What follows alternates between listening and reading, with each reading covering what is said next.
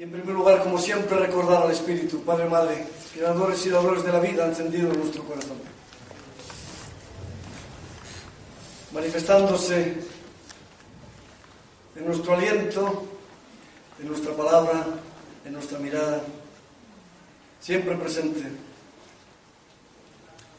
siempre en sus cuatro direcciones. Pues antes de empezar la charla, recordar a todos aquellos que durante los últimos 40 años han estado preparando el 2012, el salto cualitativo de conciencia, que han caído de, por muy diferentes batallas floridas y que han dejado su huella entre nosotros. Recordar, cómo no, este momento en el que grandes maestros espirituales y jefes de tradiciones han dado y han transmitido su conocimiento a todo tipo de gentes capaces de amar la tierra y respetar a los ancianos. En todas partes ha habido almas viejas encarnadas, en algunas más que en otras.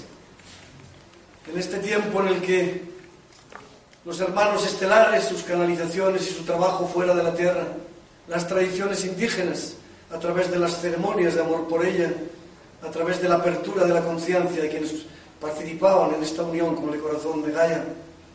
Y cómo no, el trabajo siempre de interno, propio de ese camino hacia la maestría ascendida, el trabajo de meditación, las ceremonias, esas tres fuerzas siempre activas aquí ante nosotros son los que han permitido atravesar momentos de enormes tormentas solares estos últimos años, con la sorpresa enorme de los científicos de que no haya ocurrido prácticamente nada.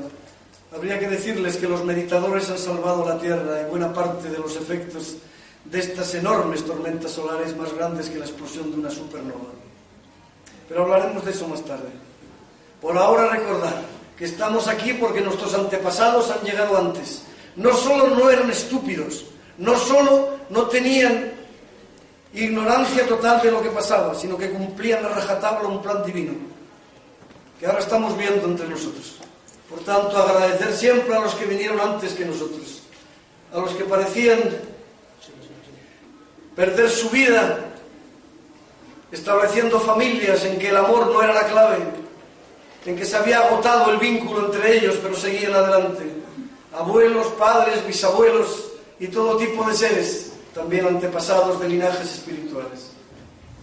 Hoy sabemos que el plan divino era preciso y que el juego se jugó bien en todos los lados y desde todas las partes. Por tanto, ellos también mi agradecimiento porque estamos en medio de lo que hemos estado buscando. Llevo 40 años hablando del 2012. Y antes, los que no llevan 30 años trabajando no pueden ser considerados maestros. Así es como dice la tradición.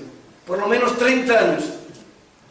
Lo dice la tradición y también los viejos roqueros. Por lo menos 30 años.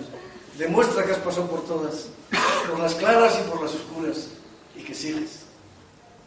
El tema principal es entender que no podemos caer en el miedo ni en la confusión. No podemos ser arrastrados por las dudas de estos momentos, por las ansias apocalípticas de muchos. El camino no está resuelto. Hay gentes hoy preparando la guerra. Hay gentes hoy dispuestos todavía a que la humanidad se reduzca a la décima parte de los que existimos para seguir controlando la Tierra. No, las batallas no se han ganado. Se ha avanzado mucho, pero hay que estar alertas continuamente. Pronto ya ni siquiera esto será posible para ellos. Pero mientras tanto, todavía hay gentes intentando que mañana estalle la guerra de Irán y sabiendo que es muy interesante para el control del mundo una iniciativa de un maestro israelita se ha extendido por la red diciendo iraníes no os conozco pero os amo yo no estoy contra vosotros yo no tengo nada contra ti. Estoy seguro que tú como yo quieres la libertad. Y yo no me voy a dejar manipular por mis dirigentes políticos. Solo se entrega la confianza al ser, ni a los políticos, ni a los financieros, ni a los maestros. Solo al ser. Esa es la clave de este tiempo. No se necesitan más devotos.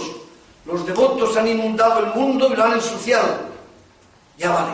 Cada uno ha de despertar la guerrera y el guerrero que es, la diosa y el dios que es depender de sí mismo y asumir la responsabilidad. Pero esto no es tan sencillo. Hmm. De hecho, existe la estupidez espiritual. Se llama mirada en San Paco y sonrisa boba. En los congresos abunda este tipo de personas. Aunque aquí creo que han puesto un filtro. Entonces, hay gentes que evitan toda implicación social porque el espíritu... Hay gentes que ponen énfasis en lo positivo solo para huir de lo negativo. Y nadie puede huir de la oscuridad. Todo el mundo tiene que aprender a abrazar su oscuridad, sus malos momentos. Nadie va a resolver jamás un problema pendiente solo porque alguien no quiera verlo. Porque tú no afrontes tu oscuridad, la oscuridad no deja de existir. Y la llevas encima. Y la irradias continuamente en cada una de tus palabras. Así que antes o después hay que tener la valentía para afrontar las cosas sin estupideces. Y no está solamente esto, sino el orgullo espiritual, quererse mejor que los demás. Uno de los problemas más importantes, uno de los pecados más flagrantes de la luz. El hecho de creer que somos más que los demás. Pero nadie se ha enterado todavía que uno puede ser un ser de luz o de oscuridad con plena libertad sobre la tierra y que le queda el mismo camino, hay que unirse al otro lado esté donde esté uno. ¿Todavía no habéis entendido que las gentes de luz tienen más problemas que la gente de oscuridad? ¿Por qué? Porque no es fácil aceptar a esos que parece que solo sirven al heavy metal y llevan tachuelas en, los, en las chaquetas. Pero esa gente seguramente en un momento de debilidad son capaces de amar a cualquiera que viva normalmente. Y quien no ama ambas esquinas no puede alcanzar la libertad. Así que estamos ahí, en medio de todo esto. Y yo vengo a exponer solamente una frase antigua, una frase antigua. Y ahí quisiera centrar las palabras que os voy a decir. Dice así, que la luz, el amor y el poder restablezca el plan divino sobre la tierra. De otra manera, que la luz, el amor y el poder, o la luz, el amor y el poder, han restablecido el plan divino sobre la tierra. La luz significa el sol y nuestra capacidad para comerlo, para beberlo, para fundirnos con él y dejar que el ser solar que somos de quinta dimensión entre en nosotros y reencarne en este cuerpo. El amor significa conciencia crística, una apertura en la parte posterior de los homóplatos que, que exige necesariamente, necesariamente que seamos capaces de unirnos y respetar el corazón de cualquiera de los seres humanos y de los seres vivos, que exige nuestra capacidad para vincularnos a la diosa, para tener una aspiración clara hacia el espíritu en cada acto de nuestra vida. El poder. Sin asumir el poder de Dios diosa que somos, la ascensión no es posible. Así que el poder implica el cuerpo luminoso, la única defensa que tenemos contra el descenso de los campos electromagnéticos tal y como utilizaron los maestros de la Atlántida para sobrevivir en tiempos semejantes a los nuestros hace 13.000 años. Pero sobre todo también el trabajo interno de meditación, el trabajo de despertar de los tres fuegos, en el sacro, en el pecho y en la cabeza, el trabajo que está vinculado a los 24 ancianos, máxima jerarquía planetaria que en estos momentos guía a la humanidad. Y aún más, la capacidad del ser humano para abandonar las viejas tradiciones, y todas son viejas, ante lo nuevo, lo nunca visto ni oído que ahora llega. Todas las tradiciones se hicieron para acabar en un apocalipsis, que es como acaba normalmente esta fiesta. Y esta vez no estamos acabando así. El 87 creó condiciones absolutamente especiales para todo esto. El 87 fue el año en que yo salí de arco iris, por tanto había gentes despiertas. Desde el 78 al 87, más de 60.000 personas pasaron por allí. Antes del, del 78, en el 74, 73, la gente no podía venir a las iniciaciones de Kundalini si no estaba a las cuatro y media de la mañana disponible cinco días por semana.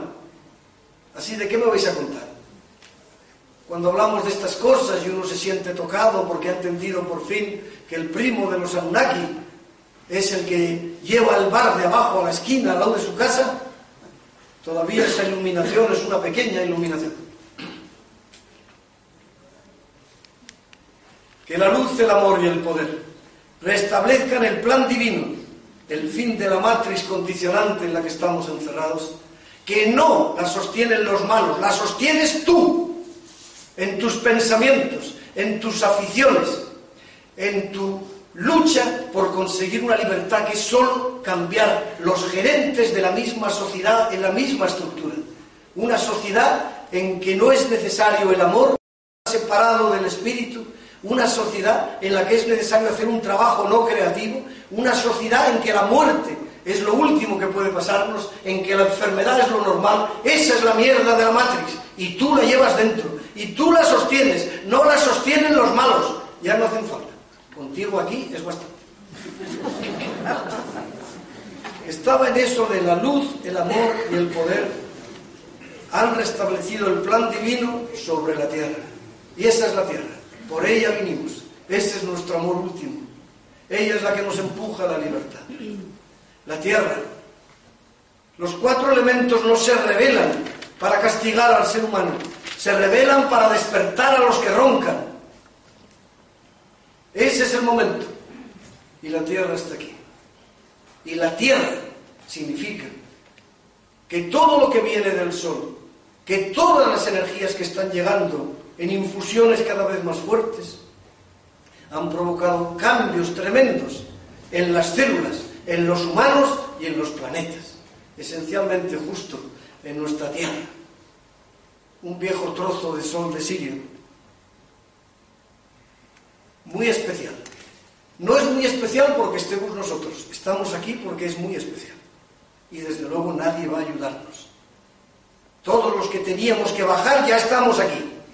Nadie más va a venir. Lo que tenemos que hacer, lo que tenemos que hacer abajo. Y tenemos que entender que este mundo no es sólido, que nuestro destino se crea a través de nuestros pensamientos y que es posible vivir una vida sagrada desde ya. Vamos a decirlo de esta forma. La ascensión es función de vuestra frecuencia, de la frecuencia de vuestra conciencia y de la frecuencia de vuestro cuerpo. La ascensión es un tema biológico, no espiritual, o mejor dicho, no solamente espiritual. Es más biológico que espiritual. Cuidar vuestros cuerpos. No es el tiempo de dietas locas, de porros, no es el tiempo tampoco de excesos corporales, pero el cuerpo tiene que estar sano y el sistema muscular desarrollado para asumir todas las energías que están descendiendo. Así que esto no es teoría mental. Y yo no vengo aquí a dar charlas, vengo aquí a removeros las tripas. Para eso me han pagado. Y yo con mucho gusto acepto el desafío. Así que las palabras solo acompañan a ese asunto, el importante. En este juego, según sea vuestra frecuencia, acabaréis en cuarta dimensión, en quinta o en sexta. Dice uno, tan lejos, hombre, solo faltaría. Si todo el mundo tiene que subir a la quinta, alguno tendrá que estar en la sexta para seguir haciendo las cosas en el otro lado, ¿o no? ¿Qué es la quinta? Amor incondicional. ¿Qué es la quinta? Aceptar y asumir el ser divino que somos y la total responsabilidad de nuestra vida. ¿Qué es la quinta? Silencio mental y apertura al misterio. La sexta significa ser consciente de los sueños y moverse por los mundos intermediarios con libertad. Esa es la única y verdadera magia y misterio que tenemos ante nosotros. Y hace muchos años que dirijo ya grupos de ensoñación. En ese juego no estamos jugando en la quinta dimensión, sino lejos de ella. Así que en la quinta dimensión hay seres que vivimos hace mucho tiempo. En la quinta dimensión no se ha acabado la dualidad no estamos en un mundo ideal con alitas y los ángeles sin pito. Esos son los querubines. No. En la quinta dimensión todo sigue igual, pero ha despertado nuestro contacto con el ser interno, nuestro amor por la tierra, nuestra capacidad para el vínculo amoroso con todos los que nos rodean y sobre todo para el bien común, para entender que este juego lo hacemos todos o no se puede hacer. Algunos ya resolvimos el problema de la ascensión en vidas anteriores y aún estamos aquí. Porque esta vez o todos salimos juntos o salir solo no sirve para nada. Hasta los maestros ascendidos están encerrados en la misma matrix que cada uno de vosotros. Así que todos estamos aquí, unos con más libertad y otros con menos, pero todos aquí. Ese es el juego. Permitidme que coja el agüita.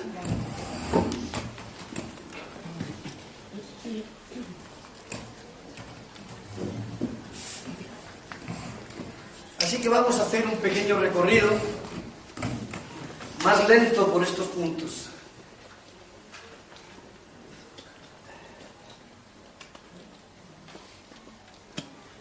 de los que he hablado. Desde niños algunos ya supimos a que veníamos aquí, por lo menos desde jóvenes.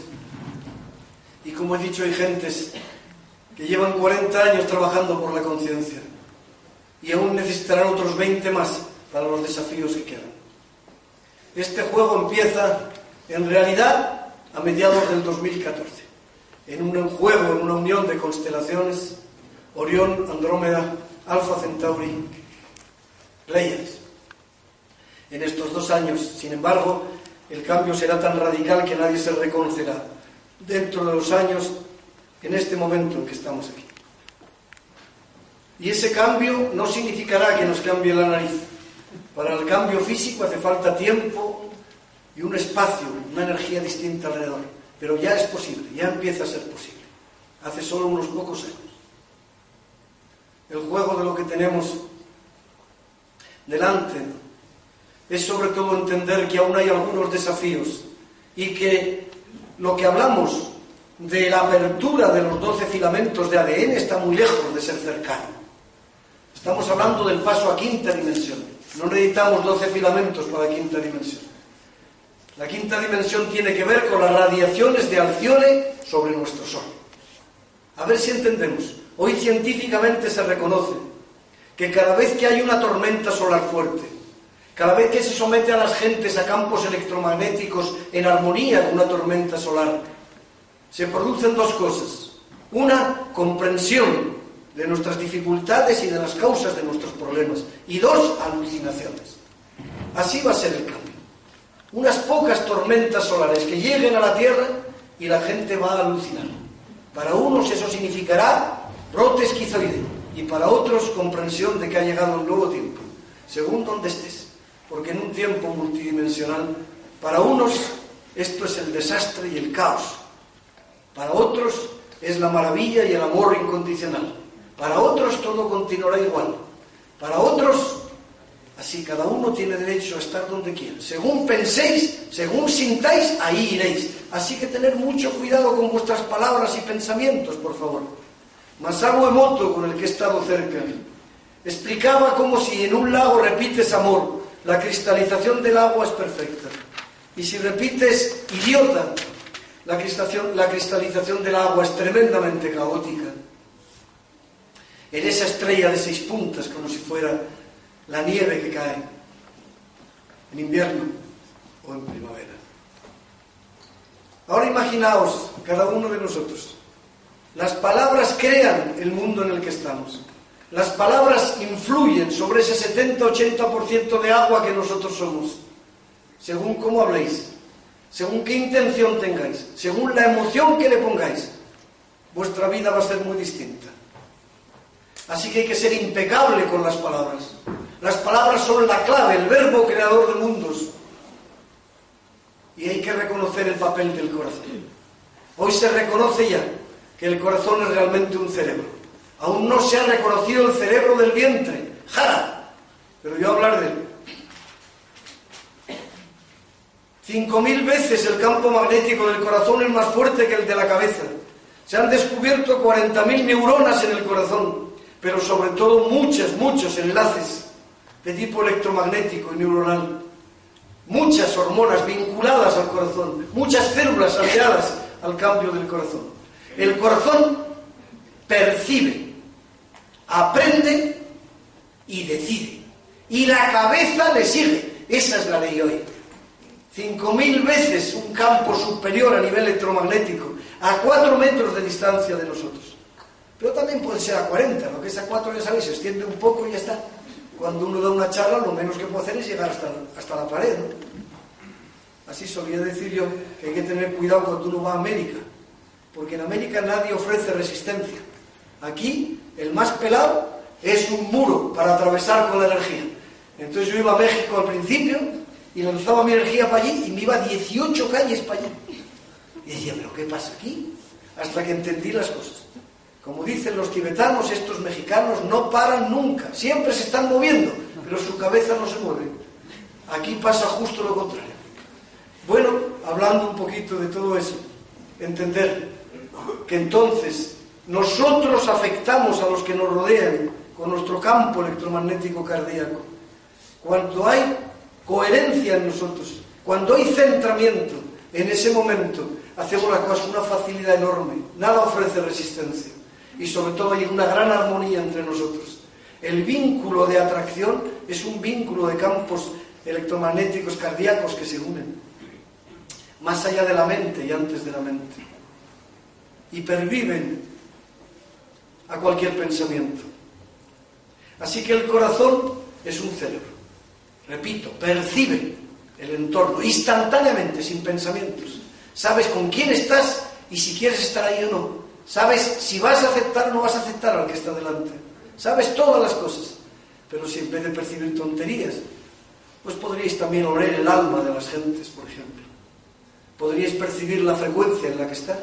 Incluso si alguno fuera un poco neurótico de los números, podría calibrar el nivel evolutivo del alma que tiene delante, siempre que esto no se convierta en una obsesión. Aprende, no comete los mismos errores. Sabe asumir los cambios y por tanto tomar otras decisiones, porque decide. Y sus decisiones pueden sobre el mental. Así que ese es el corazón. Pero la verdad es que estoy diciendo hace tiempo que ya vale. Este ya no es el tiempo, ni de la cabeza ni del corazón. Es el tiempo del vientre. Bajemos la espiritualidad a las tripas. Y para eso hay que tener los santos ovarios, huevos incluidos.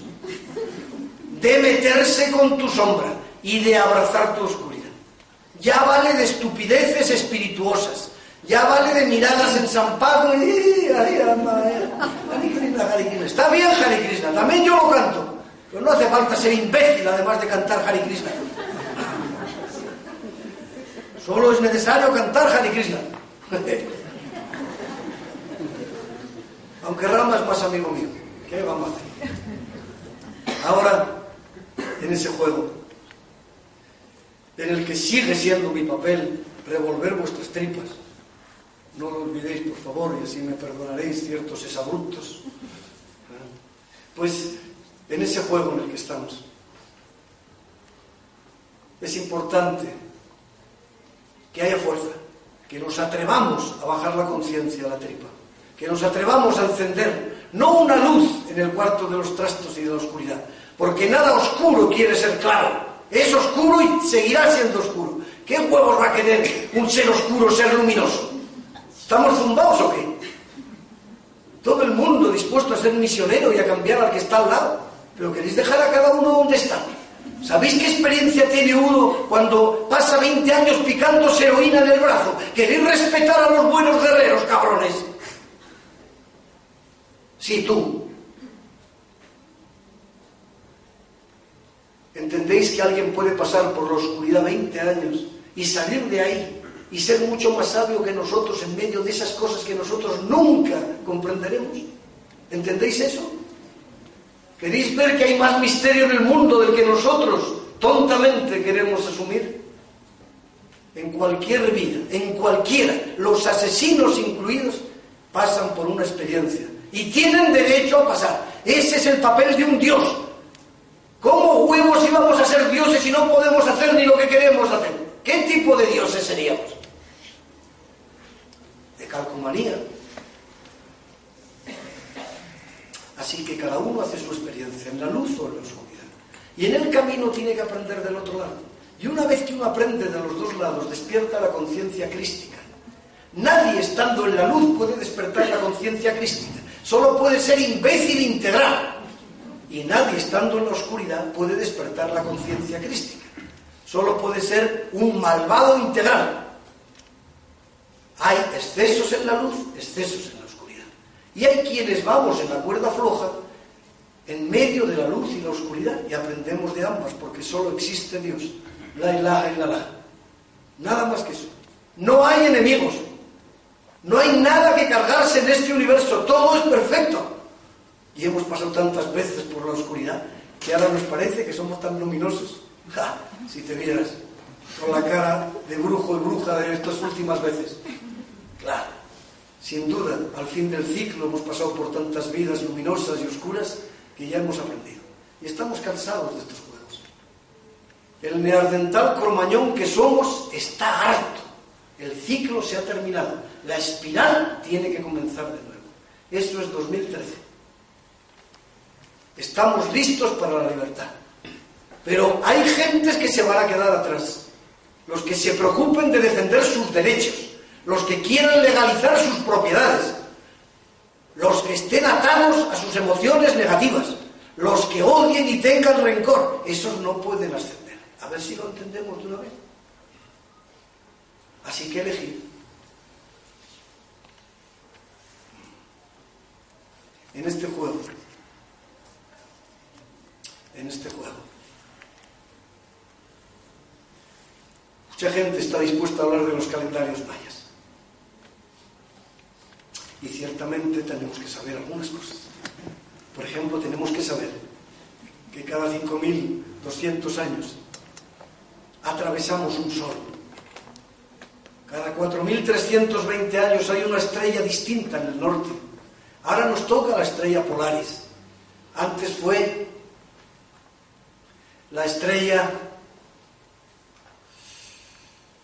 Alfa Draconis, la estrella de los egipcios. Esa estaba en el norte. 4.300 años antes, la estrella que estaba en el norte se llamaba Eta Herculus.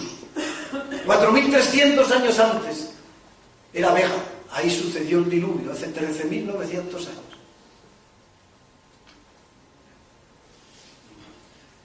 Más bien 12.900, ¿verdad?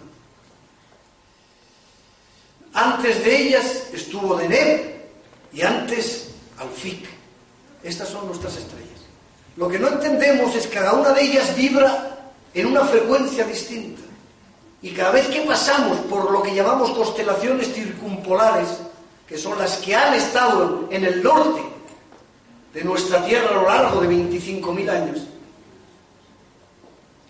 la frecuencia va aumentando, según justamente la proporción de Fibonacci. 0, 1, 2, 3, 5, 8 y seguimos adelante. En ese juego llegamos a 144, el número perfecto, el fin de la espiral. Según en qué ciclo estelar estemos, la frecuencia es totalmente diferente y va ascendiendo. Ahora cerramos todo eso. Cerramos todo eso en la máxima frecuencia posible. Vamos a hablar un poquito de nuestro Sol. El Sol es la conciencia del Espíritu ante nosotros. Tenemos que volver a amigarnos con nuestro Sol, a establecer relaciones con nuestro Sol. Es increíble. La mujer y el hombre de hoy no tienen relaciones con la naturaleza.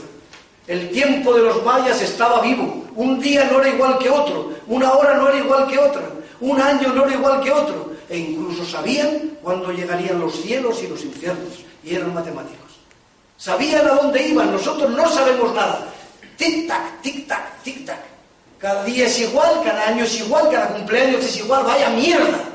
El tiempo está vivo. El tiempo es conciencia. No es igual un día que otro. El 1 de enero no es igual todos los años. Es distinto. El sol está ahí. Y hablaba de él. El sol es la expresión de lo crístico en nosotros. Cristal y sol son la expresión de lo crístico. El sol es la transmisión de las energías del sol, del sol que es Alcione, de las Pleiades como octavos sol de las Pleiades. El sol nunca nos hace daño. El sol es el espíritu. Y sorpresivamente muchos de nosotros, y ya desde hace 30 años, podemos mirar al sol cara a cara en cualquier momento del día, a las 11, a las 12 del mediodía, a las 4 de la tarde. Y jamás nos ha hecho daño. Es mentira que el sol haga daño. El sol es la conciencia crística sobre la tierra restablecer vuestras relaciones con el sol, mirarlo a cualquier hora, horas enteras si hace falta, nunca ha hecho daño. ¿Qué queréis que es ascender? Elevar la tasa de luz en nuestras células. ¿Conocéis alguna manera más directa que mirar al sol, que beber sol, que soñar con el sol, que viajar al sol central, que recoger las energías sutiles del sol? Así que a cualquier hora del día hay que mirar al sol, pero para eso habrá que purificarse un poco, porque si no la luz intensa nos aterroriza. Y eso es lo que significa hacer una salada o hacer un camino y dejarse de las tonterías sociales. El sol está aquí. Tenemos que alimentarnos de él. No 10 segundos, sino media hora, una hora. ¿Cómo se va a sentar uno para 10 segundos? ¿Estamos locos o qué? Hoy, para evitar problemas, cuando se ha hablado del sol, que siempre es alguno que ha sido iluminado por el sol, pues se dice, hacerlo así nunca habrá problemas. Así no le ponen juicios los yanquis. Pero si habláis con él cara a cara, dirá, vaya chorrada, estar 10 minutos. Hay que estar tiempo. El sol es nuestra guía. El sol nos da respuestas. El sol expresa el camino hacia el otro yo. Y el mundo de los cetáceos y delfines es un mundo de sirio, solar. Cuando mueren salen desde el corazón del sol. Así que el sol es algo muy importante en estos tiempos.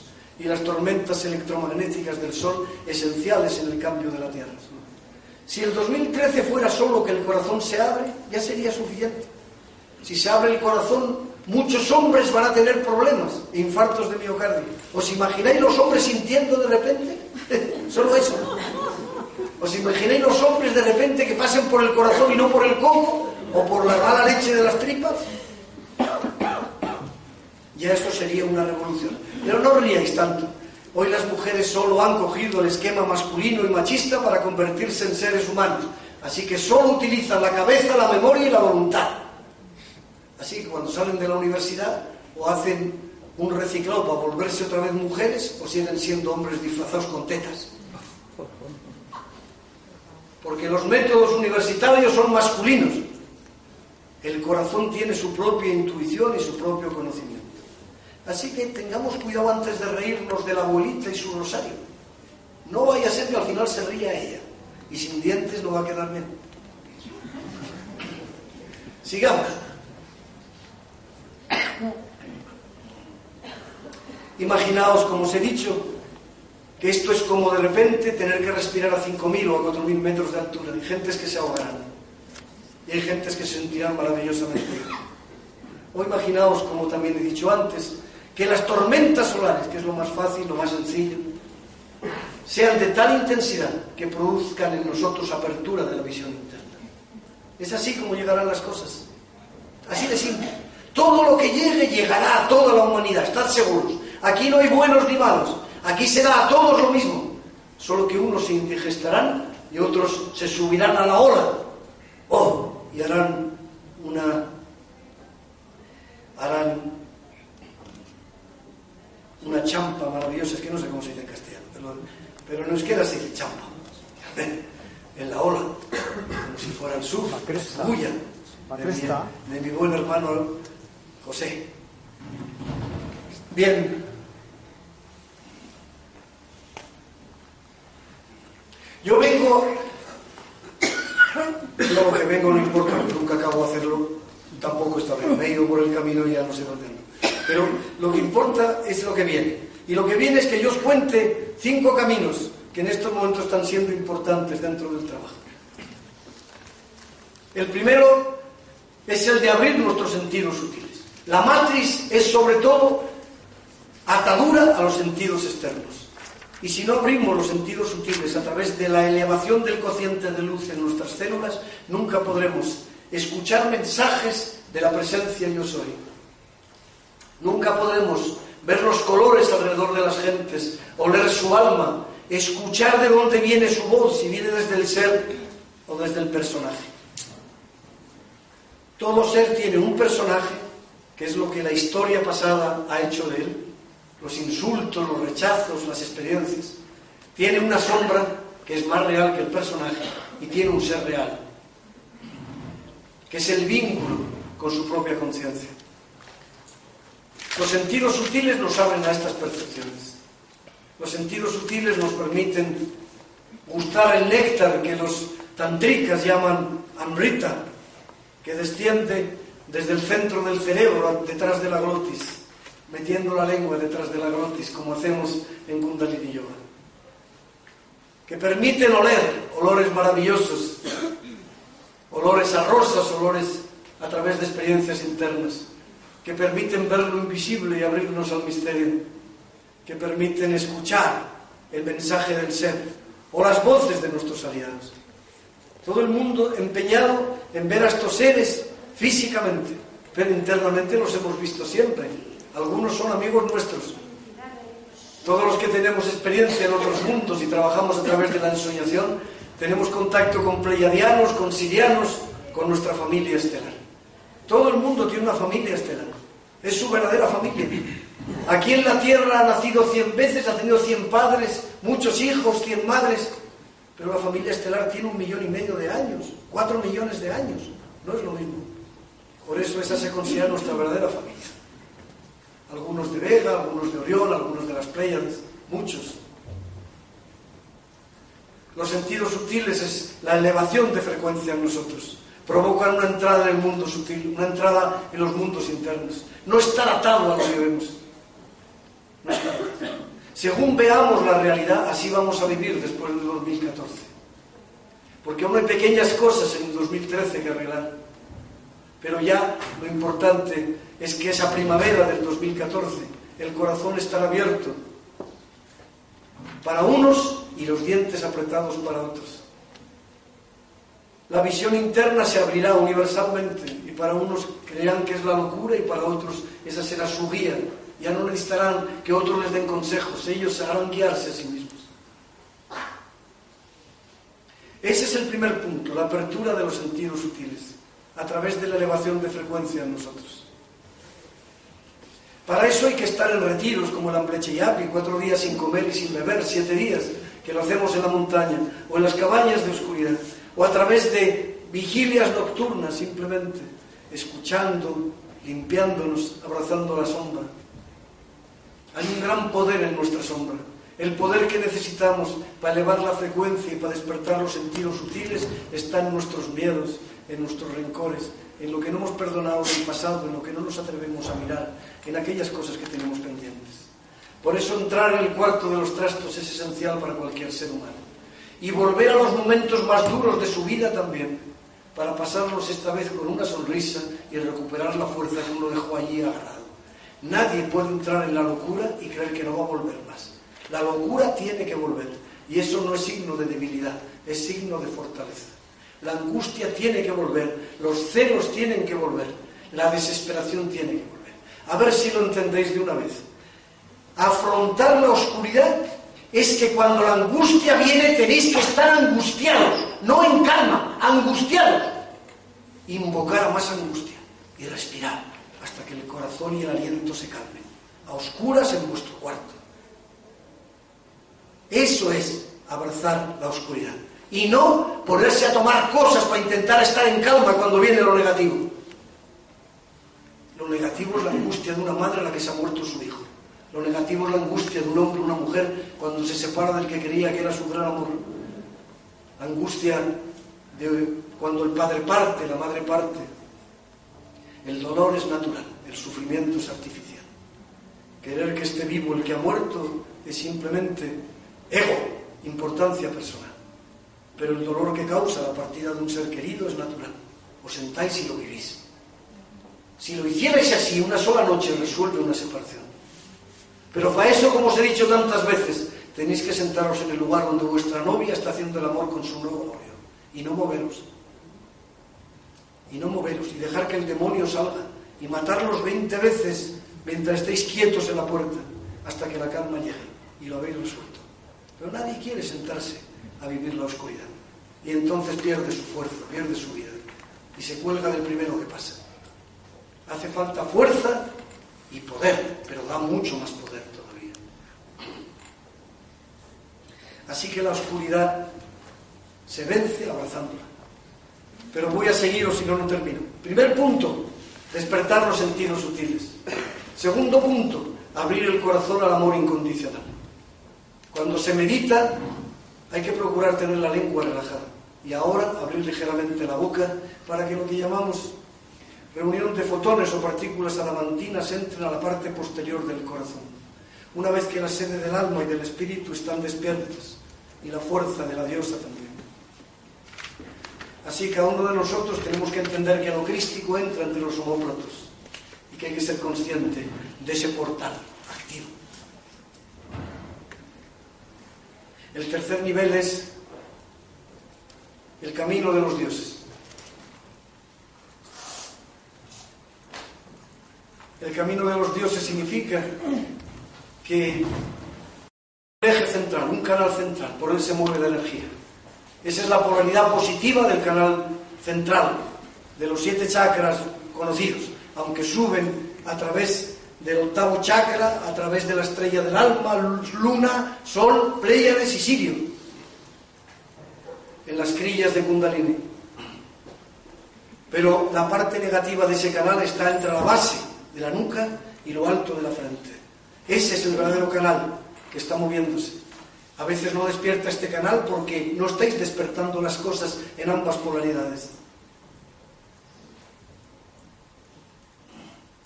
El cuarto lugar, ese canal.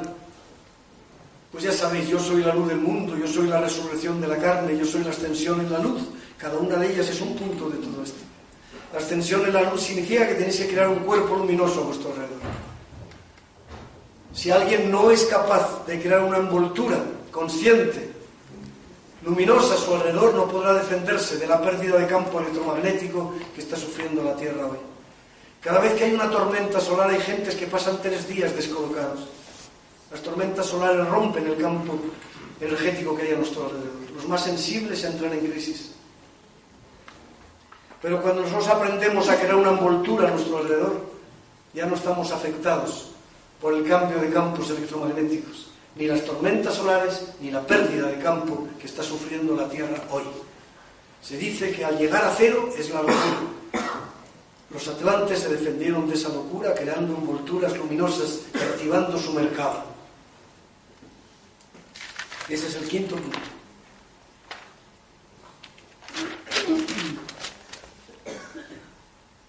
Y esos trabajos hay que hacerlos hoy. Nos falta solo uno, ese es el cuarto, ¿verdad? El quinto, falta el quinto, que es el descenso de la diosa en nosotros. La diosa es la energía del espíritu en acción. Ya no podemos seguir meditando con el aliento. Estas son meditaciones antiguas. Lo nuevo necesita algo más fino que el aliento. Y aunque aún puede utilizarse como es natural y se une, la vibración es más sutil que el aliento. Vibración significa luz en cada célula significa que tenemos que activar el fotón del núcleo celular, invocar a la diosa y dejar que descienda sobre nosotros. Y para que lo logre tenemos que entrar en trance, aunque es una palabra demasiado cirquense, pero es un trance, no un trance. Hay que relajarse tanto y tanto y más tanto y tanto y más tanto y tanto que realmente perdamos la sensación física, o mejor dicho, química del cuerpo, y solo quede la sensación física, la luz vibrando, esa es, la luz vibrante significa conciencia divina en nosotros. Y en ese juego de descenso nos abrimos a las doce fuerzas femeninas de María. Nos abrimos a la corona de espinas. Esa corona de espinas son los polos negativos, la polaridad negativa de los chakras. Doce puntos representando fuego, tierra, aire y agua, tres en cada uno. Esas son las enseñanzas de los 24 ancianos, dirigidos por Ivanov y en este caso expresadas por Ogovindo, un amigo íntimo al que, con el que he vivido muchas experiencias y que seguramente es el ser más importante después de la venida del Cristo, porque fue el que permitió descender el Espíritu sobre la atmósfera terrena y en el cuerpo humano. Así que 24 ancianos dirigen esa energía de cambio y 12 grandes seres femeninos dirigen la fuerza de María, de la estrella, de la corona en nuestra cabeza. Algunas están sobre la tierra y otras no. Entre ellas están Andamoy Ma, Teresa de Lisieux, está Mirna Alfasad, la madre de Aurobindo, está Ana, la abuela de Jesús, están muchas grandes mujeres esenciales en la historia de la humanidad. Así se rige este mundo. Y así ellos intentan dar lo mejor de sí para que nosotros aceleremos el camino. Lo que tenemos delante, por tanto, ha sido escrito en muchas formas. Y en los libros del futuro se habla de nuestros éxitos, pero solo de los éxitos de los que han limpiado su sombra y han abrazado el corazón de la tierra y de alguna forma han penetrado en su propio corazón. Así que hay gente, seres humanos, que han acompañado a la tierra en su paso a quinta dimensión y algunos más lejos todavía hasta la sexta. La tierra de tercera dimensión y de quinta vivirá junta, pero según tu conciencia no te tocará nadie, ni nada de lo que esté en tercera dimensión. Y en un momento determinado ambas se separarán. Marte está habitado y desde aquí se ve bastante vacío. Esa es la cuestión. Convertir el cuerpo en luz. No estamos hablando de camino espiritual, sino de camino físico. Las células tienen que pasar de tener una base carbónica al carbonato de silicio. Y eso exige elevar mucho la tasa de luz en ellas, del 75% que es normal entre las gentes que han trabajado en sí mismas hasta casi el 94%. Así que si alguien quiere números también podemos darlos. Lo que importa es que esta aventura ya está aquí. Y es una aventura en la que estamos embarcados muchos de nosotros. Vinimos porque la tierra pidió ayuda. Sabemos a dónde vamos y ya estamos en medio de la barca. Y tenéis que asumir los maestros ascendidos que ya sois, o mejor aún que un día seréis. Porque en el no tiempo, el 2050 ya está aquí.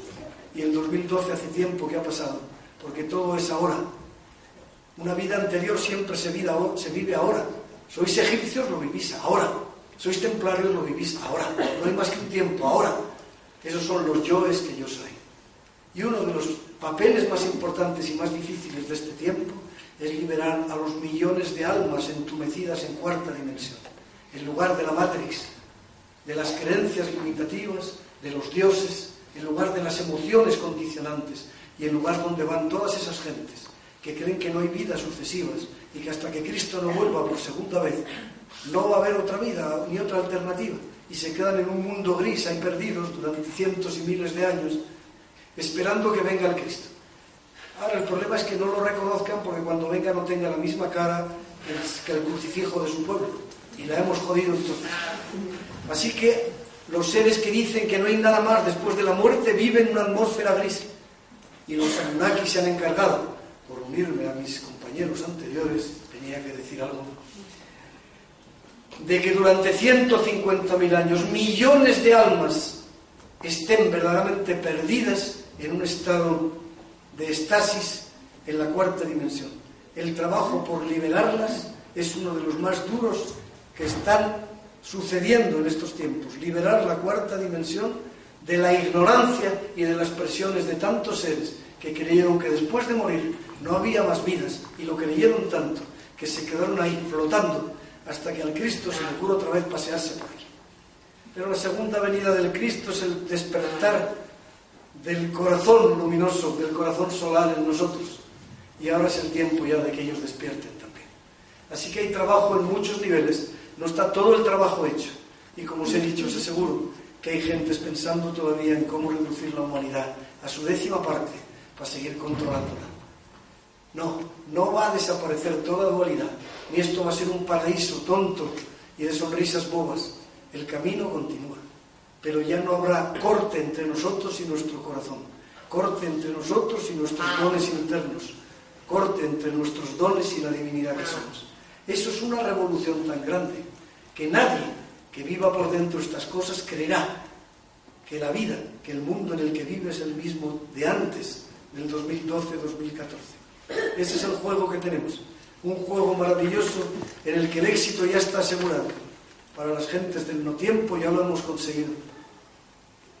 Ahora solo hace falta unirse a ese vínculo y entender que este es el final del tiempo condicionador de la Matrix, en que seguimos entregando nuestro tiempo, es decir, nuestra mente, a los intereses de otras gentes, se llamen empresarios, políticos, financieros, y que eso no tiene ningún sentido el camino espiritual, que no hay ningún lugar en el universo donde la gente trabaje para vivir que hay suficiente para todos, que esto ha sido inventado en la tierra y por la oscuridad, que este juego tiene que acabarse ya y que lo que viene no puede estar escrito en las viejas tradiciones.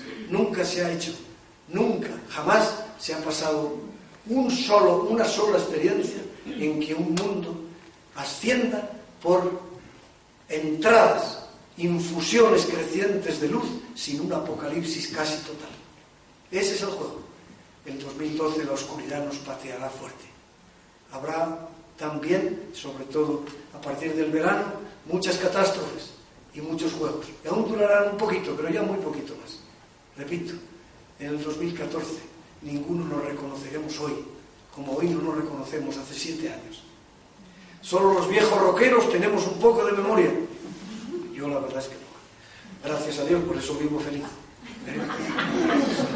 Pues solo deciros que tenemos nuestro potencial dentro de nosotros, que es el momento de hacer las cosas, que no hay que complicarse mucho, que todos podemos activar el canal central, quedar un lado a nuestro alrededor, abrir el pecho, despertar los sentidos sutiles.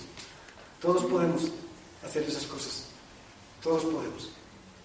Así que buen camino en este tiempo, gracias por vuestra atención.